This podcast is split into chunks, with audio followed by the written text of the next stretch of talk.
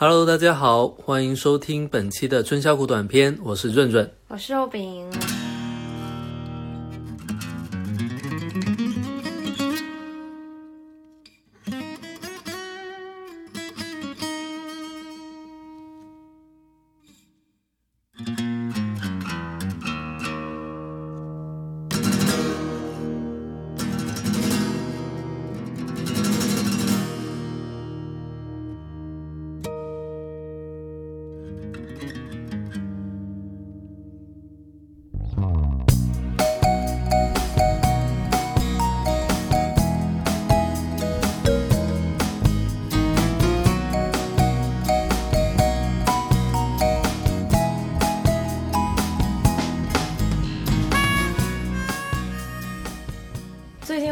B 站上收到了一个我难以回答的提问，嗯，就是因为前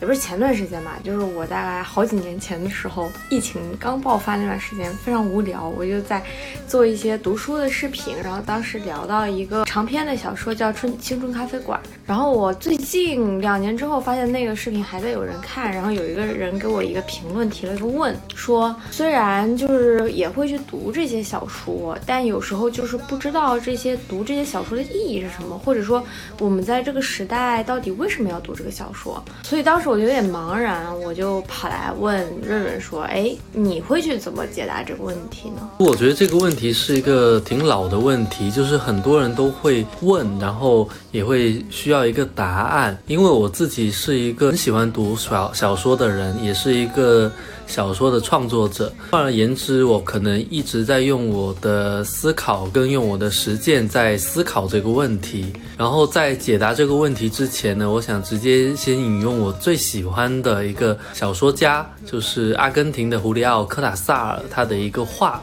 做今天这期节目的一个开头。科塔萨尔他说过，他说长篇小说的确是容纳一切的开放游戏，它承认一切，呼唤一切。它需要开放游戏，需要写作与主题的巨大空间。短篇小说则完全相反，它是一个封闭的体系。那些读后能给人留下印象，让人觉得值得阅读的短篇小说，总有一个命中注定的封闭结局。回到你刚刚提到的这个问题，为什么我们今天还是需要？阅读小说，小说究竟能给我们带来什么？很重要的答案就是说，小说使我们能够像进入一个游戏一样，我们可以扮演另外的角色，然后这种扮演又不是毫无目的的，在一个短篇小说里面，就像开启一场很短的旅程。而在这场很短的旅程，因为作家的引导，你可能进入了一个完全你未知的探险。你用一种你以前从来没有想过的方式去观看这个世界。而在短篇小说的结局，你可能会收获到。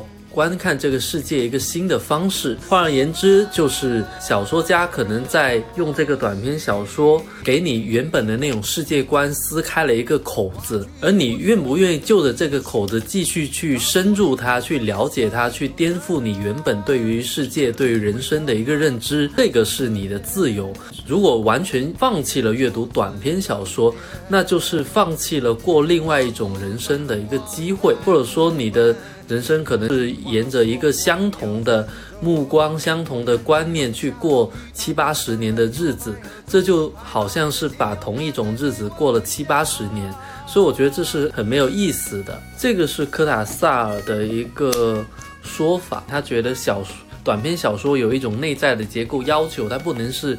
开放的，而应该是像球体一样向内闭合。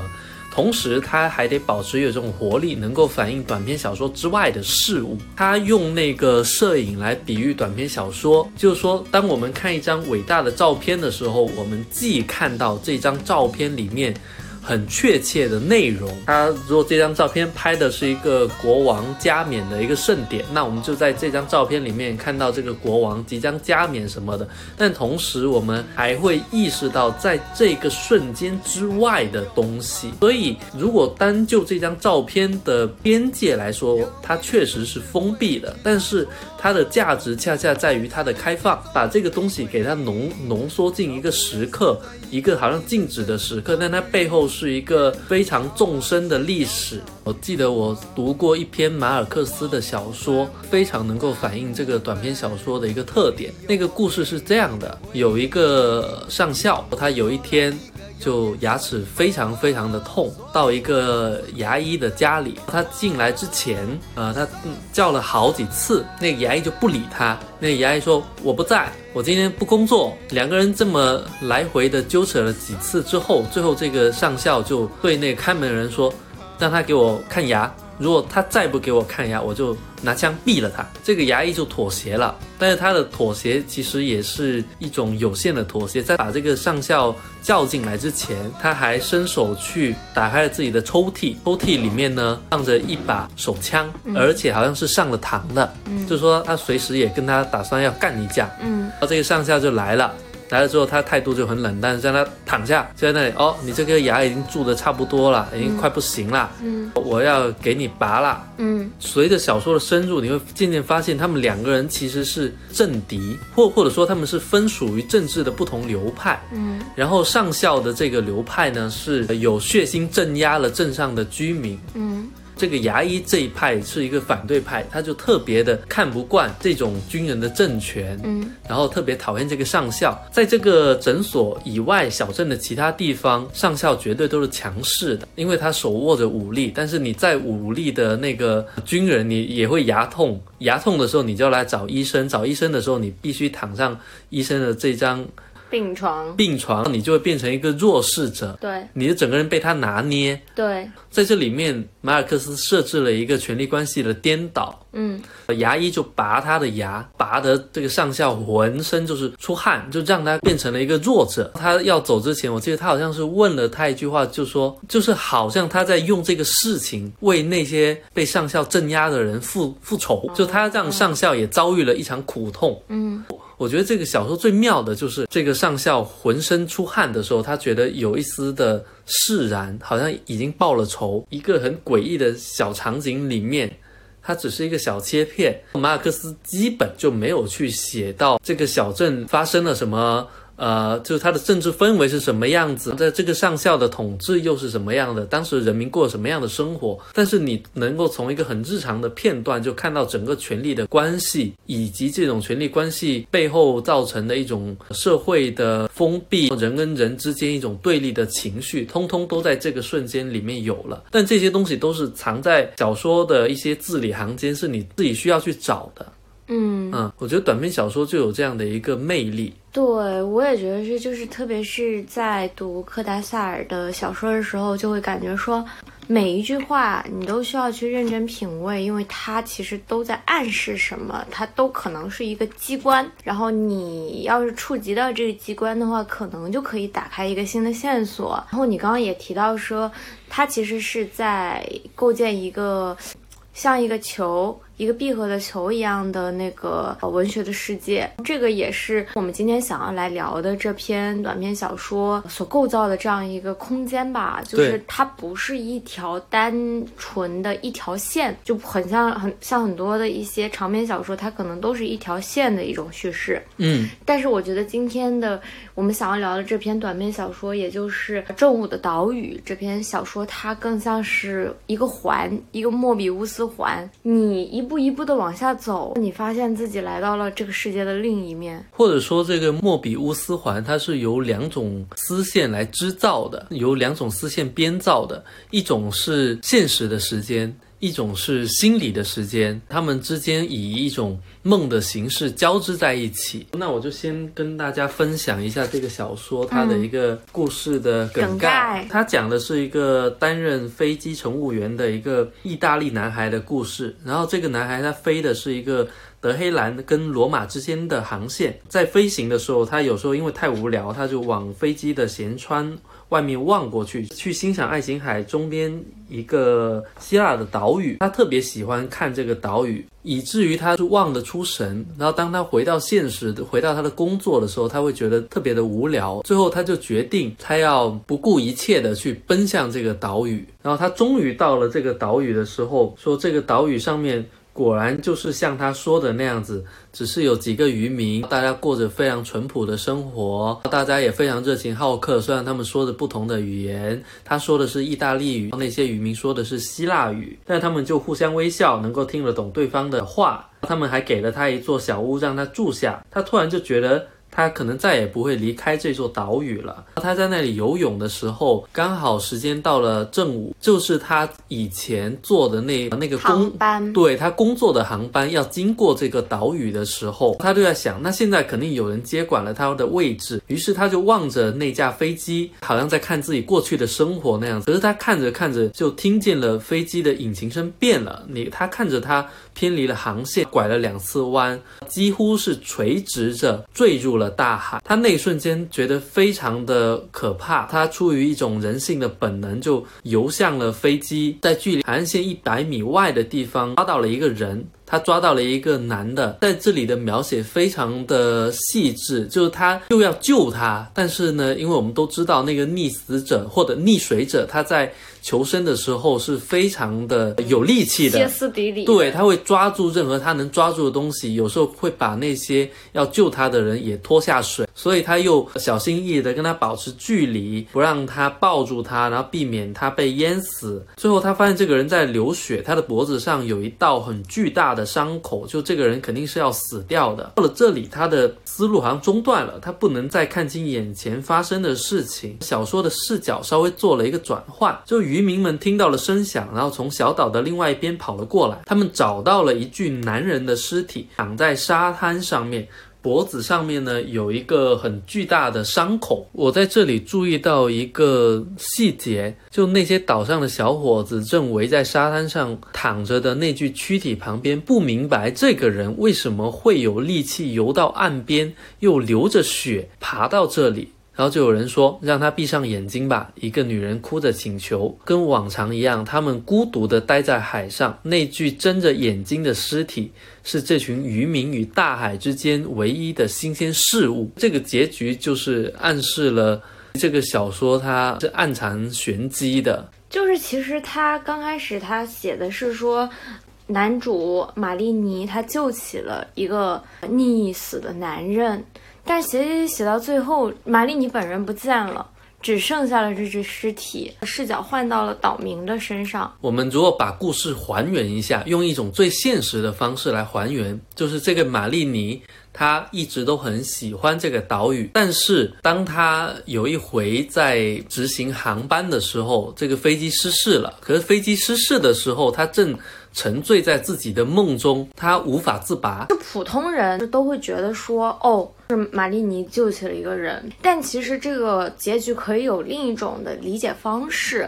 玛丽尼就是那个死了的人，因为从各种痕迹上来看，他都是跟这个这个死去的人高度的对称和重合的。嗯，也是在正午，他也是同一架航班。我们可以用另一种理解去看待这个小说，像你说的，玛丽尼她从来都没有到过这个岛屿，这个岛屿上的一切的生活和一切的她所的那个体验的那种经历，都是她的想象。而且这些想象其实是在他前文里是有体现到的，是因为我觉得科塔萨尔他的精妙之处就在于他在前文就是说玛丽尼她如何每次在这个航班划过这个岛屿上空的时候，他去想象那个上面是什么样的，他如何去做准备的时候，他的写作都体现出一种很梦幻的感觉，你就分不清那到底是现实还是梦了。这个玛丽尼她到达这个岛屿的这个事情到底是啊真实还是梦呢？如果她真的是梦的话，那其实她其实始终都还没有离开过那个飞机，最后那个飞机坠毁的。然后是他自己本人，然后他是以一种最后就是以一种受伤的尸体的一个形式来到了这个岛屿，被这个岛民所注视着。就我觉得这个小说它确实像你说的，它有两种阅读的方式，但这两种阅读的方式，一种遵循的是一个比较现实的逻辑，这个逻辑就是说人在。人一定是双脚稳稳地立足于我们所处的这种现实之上，而且你无论怎么幻想，你的这个幻想永远都会被打乱，你的心理时间其实是屈服于于一个现实时间的。就比如说你在做梦，无论你这个梦做了多深，只要有人叫你，你一定就会醒，你不可能沉浸在你的梦里面。但另外的一个解法就是像。这篇小说里面说的一样，这个人他确实在飞机失事、在坠毁的这个过程中，他依旧沉醉在自己的梦里面。于是他没有了那种太多的死亡的苦痛。他真的是到了他这个岛，虽然是以一个很奇异的、很令人惋惜的方式。这一个尸体的方式到了这个岛上面，我会倾向于觉得说，科塔萨他可能是一个不断的在暗示后面的这种阅读的方式，因为他最后的一句话，他在说这些渔民的时候，他就说和往常一样，岛上没有什么不同，他们孤独的待在岛上面，这具睁着眼睛的尸体是他们与大海之间唯一的新鲜事物。嗯，这个时候我们如果反过来看，如果他这个。玛丽尼是真的到过这个岛上，因为他是坐船到的，这是前面说过的。如果他真的到的话，这具睁着眼睛的尸体就不是他们与大海之间唯一的新鲜事物。但是呢，如果我们真的选选择说，哦，这个玛丽尼她就是在做梦，然后那也有一个问题，就是说整个小说都是以玛丽尼的视角来叙述的。但是在玛丽尼他做没有到达这个岛上的时候，他为什么能够知道这些岛上的人的姓名？比如说这个克拉伊罗斯，就是这个岛的一个村长吧。这个小说回到一个比较客观的视角的时候，它也是出现了这个克拉伊罗斯。如果都是玛丽尼的幻想，那他应该不知道这个克拉伊罗斯，这个超出他的经验之外。嗯。就像你刚说的，它是一个环，嗯，我们走着走着就会走到它的反面，对，时间的另一面。然后我们企图通过走回去的方式，看看能不能解开这个谜的时候，就会发现克拉萨尔把梦跟现实用一种很高超的叙事方式全部给它交织在一起了。然后任何想要去把它解开的企图，都注定会遭到失败。就他有另外一篇小说叫做《夜仰面朝天》，就我觉得这篇小说它比《正我的岛屿》稍微比较好理解一点，因为它里面出现梦跟现实出现的方式是交替的。这个小说其实是科塔萨尔的一个真实的经历，就是当年科塔萨尔在巴黎骑摩托车，然后科塔萨尔是一个特别高大的一个阿根廷人，他的身高有一米九六，就快两米，可以去打篮球的那那种，骑这个摩托车。骑到了一个红绿灯路口的时候，已经绿灯，然后他就开，他就拧油门，拧得很快。结果那个路边突然出现了一个老太太，这个老太太就没看到红绿灯，她就往这个路上面走。这个时候，科塔萨为了避免撞到这个老太太，他就让自己摔倒，可能他大腿骨折，他昏迷了好多天。他在那好多天里面，因为他自己本来就是一个非常耽于幻想的人，他在昏迷的时候呢，他就更加分不清楚现实跟幻想之间的那种界限，于是他就产生了这篇小说。他在小说里面也塑造了这么一个人物，这个人物呢也是出了一一场车祸，然后呢就到了医院里面，在医院里面不断的发高烧，叙述呢在医院和一个阿兹特克人。就是一个现代跟古代，在医院跟阿兹特克人跟摩泰克人之间的战争，这么这么两个场景在不断的切换。嗯。在现代的都市里面，这个人是一个骑士，是一个摩托骑士，受了伤进入了医院。在古代，这个人是一个战士，受伤被俘，就被那个阿兹特克人抓住了，然后他们就给他鲜花，嗯，是把他们活捉之后裹裹上鲜花了，把他们送到一个地方，在那里会有一个祭坛，这个祭坛要把这个人变成一个祭品。他不断的游离于他的所谓的梦跟现实之间，然后最后在梦里面，他们把他抓进了，抓上了。这个祭坛那一瞬间，他突然意识到自己其实不会醒来。骑士那个生活在现代的巴黎的人，不过是他的梦，而他真正所处的现实，就是在古代，在阿兹特克。在这篇小说里面，他的一个最后的结局，就是克拉萨他颠倒了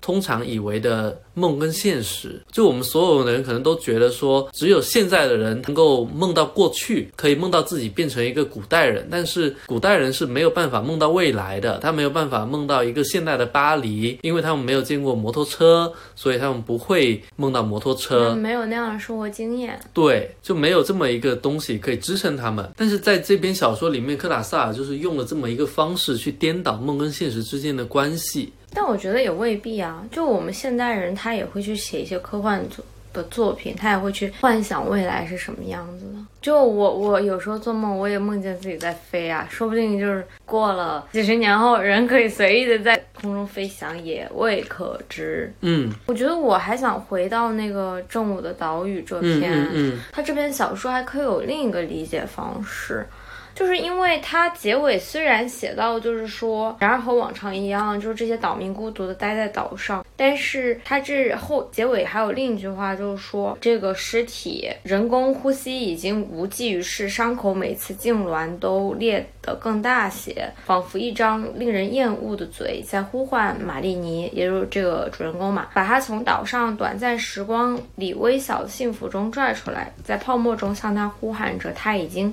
无法听。见的话语，我觉得这句话就有点奇怪。我觉得可能因为翻译的原因，是在阿根廷语中，它会不会不同的它会有不同的代词？但是这里两个它，至少在中文里面就已经有点模糊了。这个它到底是哪个它呢？嗯，然后我觉得在这种模糊当中，如果我设身处地的把自己想象成这个马蒂尼的话，我当时可能会产生一种这样的情绪，就是当我救起这个人的时候。那我跟他之间的区别又是什么呢？如果我是他的话，我现在就已经葬送在这个这个海里，我已经死去了。嗯。如果我的主体性没有这么强，我从一个上帝视角来看的话，那这只不过是两条性命，他们的人生轨迹几乎之前都是重合的，只是在某一处岔开了两个道，一个人去了这个岛上，一个人可能晚了一点点，他最后是以一种死亡的方式去坠落到岛上。玛丽尼他终究。他也是会死亡的，然后我就会觉得说，世界上有两个自己存在的那种感觉，很好玩。就是说，他救了一个他，就这么这么一句话听起来就特别模糊。就当玛丽尼救起了那个因为飞机失事的航务员的时候，他心里应该怎么想？如果他没有那么追求那个远方，义无反顾的来到岛屿的时候，可能这个死的人就是他自己。正是因为他来了这个岛屿，嗯。换了一个新的航务员，嗯，就在一定程度上，他可能要为这个航务员的死亡负起一个责任。对，嗯，究竟是什么在改变我们的时空？就因为我们每个人做了一个选择，可能都会进入另外一个时空。就像那个博尔赫斯在《小径分岔的花园》里面说那样子，就时空是不是一个小径分岔的方式？对于我们每个人来说，每个人的这个选择叠加在一起。就造成了无限多的未来。那如果只要有一个人变了，其实是不是所有的事情都没有办法再回到原来的逻辑，没有办法再被预测到？那也就是说，我们所有人都活在某一个程度的偶然性之中，我们的命运为他人的命运所决定，然后我们现在所处的这个现实也是由我们跟别人一起共同的造成的。我觉得，尤其是我在看这篇小说的时候，就想起了最近发生的那个空难，对那个空难的事件。然后我跟润润其实当时在空难发生第一时间，也看到网上有一些视频，说有一个人就自己发一个自述，说我因为一些事情没有上那个航班，好像是延误。他是对他是因为延误，然后他就没赶上，对他就没赶上那架飞机，然后就没上。但是他的命运就这样子被改写了。就如果他上了那架飞机的话，那可能面对他的就是死亡。但是我就在想，那他面对这样子的一桩事故的时候，他是什么样的心情呢？我们可以假设，因为我不知道这个人他有没有其他的亲人坐在这架飞机上面。如果有的话，他是一种不愿意独活的心态，还是说，呃，因为人出于他自己的生存本能，他还是觉得很庆幸自己很幸运。就是我在读这篇小说的时候，其实我也是想到那个空难，因为小说里面描述的这个飞机。坠落的方式，垂直坠落，对，就跟现实有一点像。那个幸存者又让我想到了一个我前几天跟你讲过的故事，我觉得在这里可以再跟大家讲一遍，就是我们其实不知道你自己在做什么。就我觉得那个人他在。误了机的时候，他最早的时候，他可能还是觉得很心痛，因为几百块钱的飞机票就这么没了。但是当他那个空难发生之后，他肯定，我觉得多多少少还是会有一种庆幸的心理。我们现在做的一个事情，对，其实会对未来产生一个什么样的影响，我们是不知道的。就我们每个人是不太知道我们自己做的这个行为，究竟对我们自己的未来造成的影响是什么样的。这个故事是这样的：有一个苏丹，苏丹就是国王的意思，他很喜欢的他的一个仆人。然后这个仆人帮他管理苏丹的玫瑰园，管理的特别好，所以苏丹很喜欢他。有一天，这个仆人在玫瑰园里面看到了死神，仆人就很害怕，很害怕，就跑回来找这个苏丹，跪在他的脚下说：“哎呀，我看到死神了，我就要死了啊！这个死神他他威胁我，他吓我。”那苏丹就说：“好，那你不用怕，那个我把我最快的马给你，你骑着这个马，你今晚就能到北京，这样子。”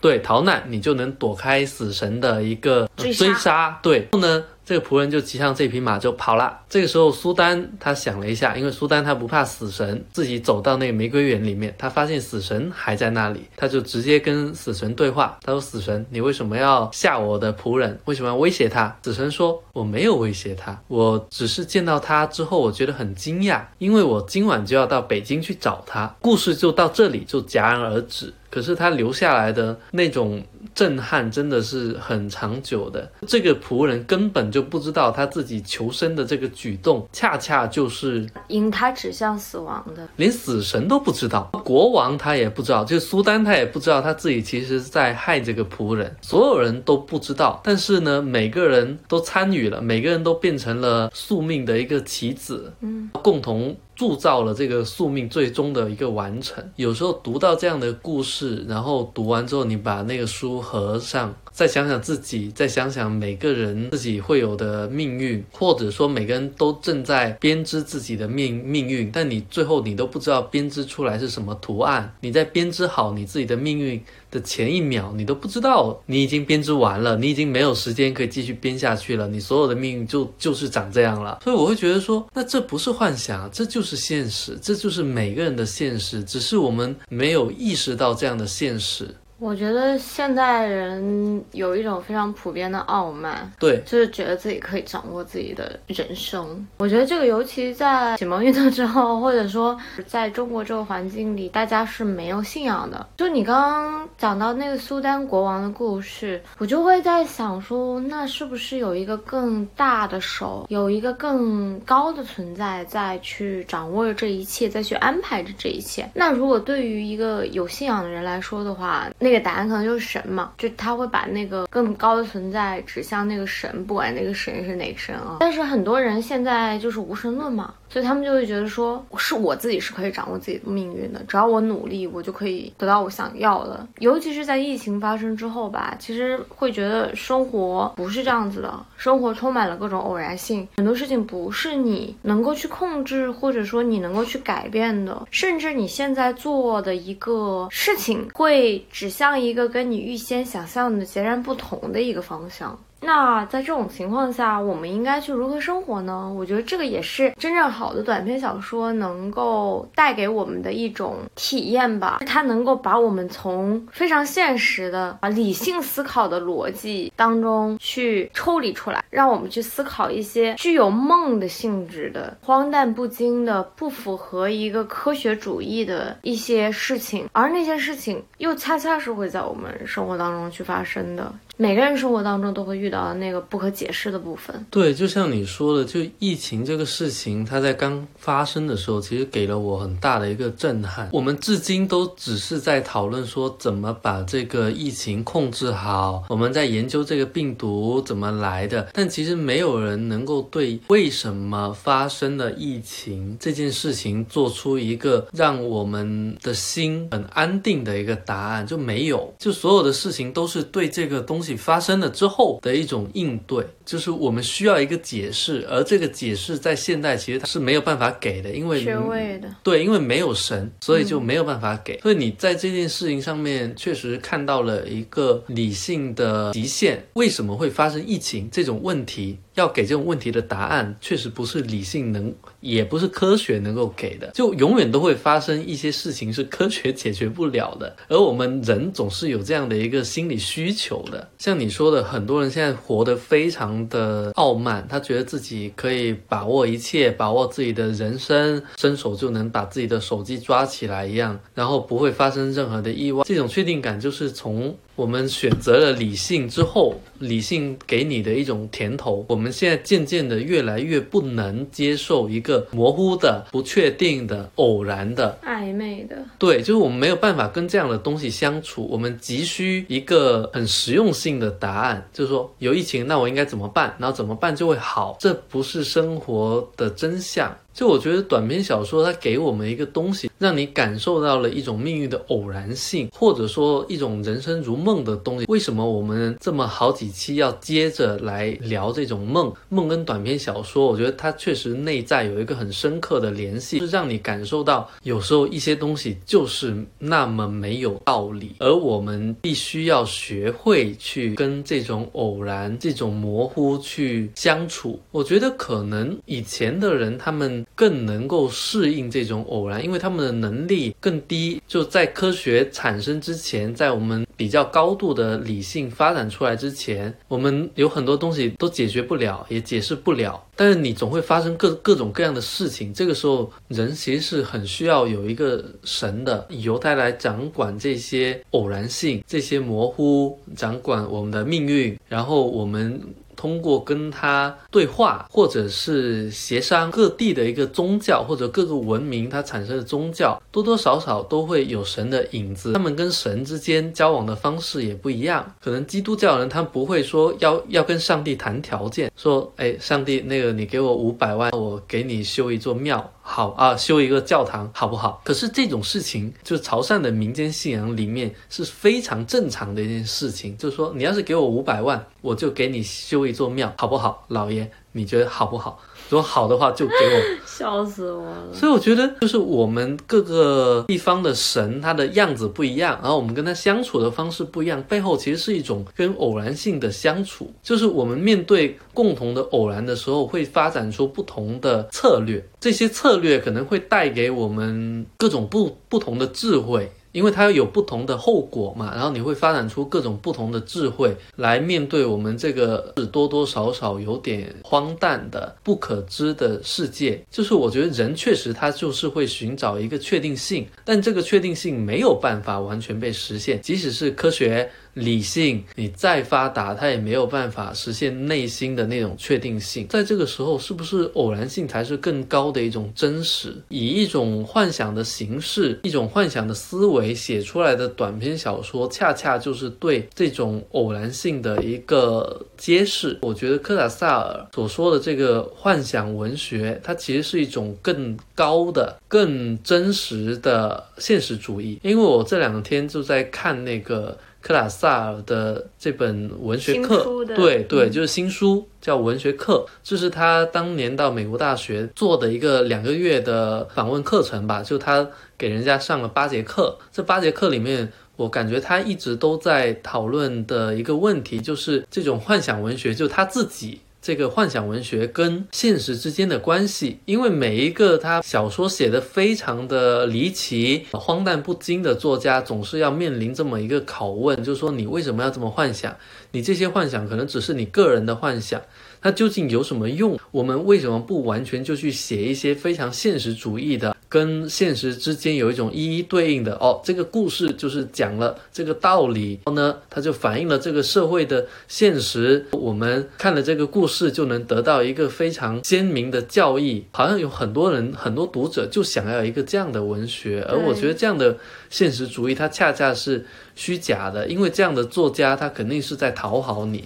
因为这不是真相。如果一个故事就对应了一个一个教导，或者对应了一句话，那为什么我们要看这个故事？你直接去看那个话就好了，那这个故事就没有存在的意义了。嗯，我觉得故事往往它就需要一个谜题，作家与其说是一个解答问题的人，不不如说他是一个他发现了问题的人，对，他是发现问题的人，他是去编织这个谜语的人，而不是给出这个谜语答案的人。然后每一个读读者最好呢，也是在阅读小说的时候，能够跟作家设身处地的站在一起，然后在阅读里面发现这种。寻找谜语、寻找问题的重要性，然后之后再看看能不能直面这个谜语，就你如何跟这个谜语相处，而不是急于要一个很幼儿园式的答案，你就依靠着这个。并不真实的答案，就我觉得这也可以只解答我们开头提出的那个问题，就是说我们为什么要读小说，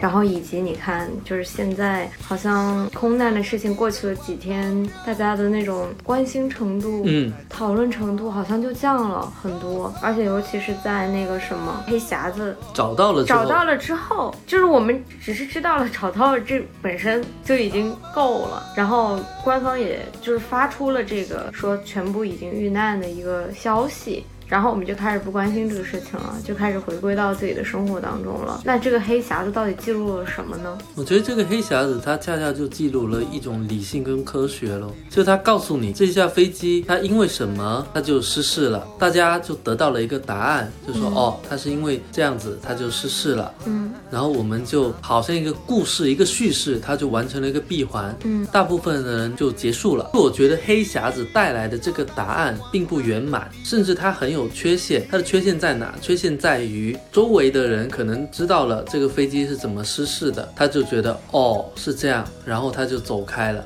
可是，我们如果设身处地的去想一下，那个失事的飞机上面坐着你的亲人，然后这个时候，这个黑匣子就告诉你，因为飞机什么机械故障，所以就掉下来了。可是你在这件事情上面，你失去了一个亲人，你心理上是无法接受。即使你强迫自己去接受这个答案，你还是会留下一片非常非常大的空地，那种空虚感是你很难去填补的。它不一定是一种失去亲人的悲痛跟。悲伤，而是你感觉到了这个世界不是像科学跟理性所承诺的那样，就是我们的心里要的东西跟科学能给的东西中间有一片很巨大的空白。我觉得这个空白可能永远都无法被填补，而我觉得文学。可以触及到这片空白，比如说这个时候有一个作家，他能以一个很好的方式写了一篇小说，也是讲这样的一个故事。然后当你看到的时候，你会感受说，哦，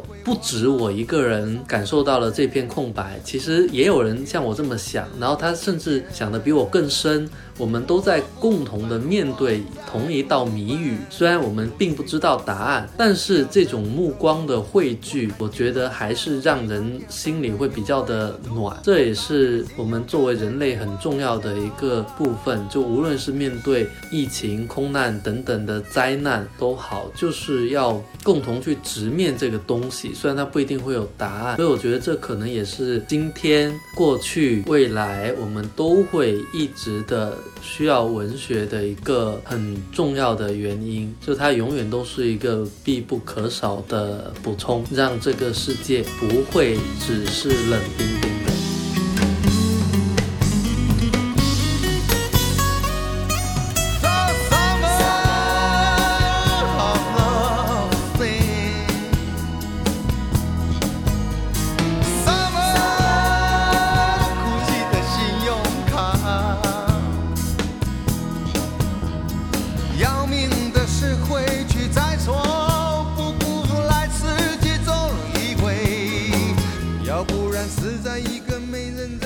收听。如果你喜欢《北海怪兽》，还可以通过 Newsletter 公众号阅读到主播更多的文字创作内容。订阅链接可以在 Show Notes 结尾找到。当然，也真诚的期待你的反馈和支持。如果有一天我们能在城市的某个角落相遇，那就再好不过啦。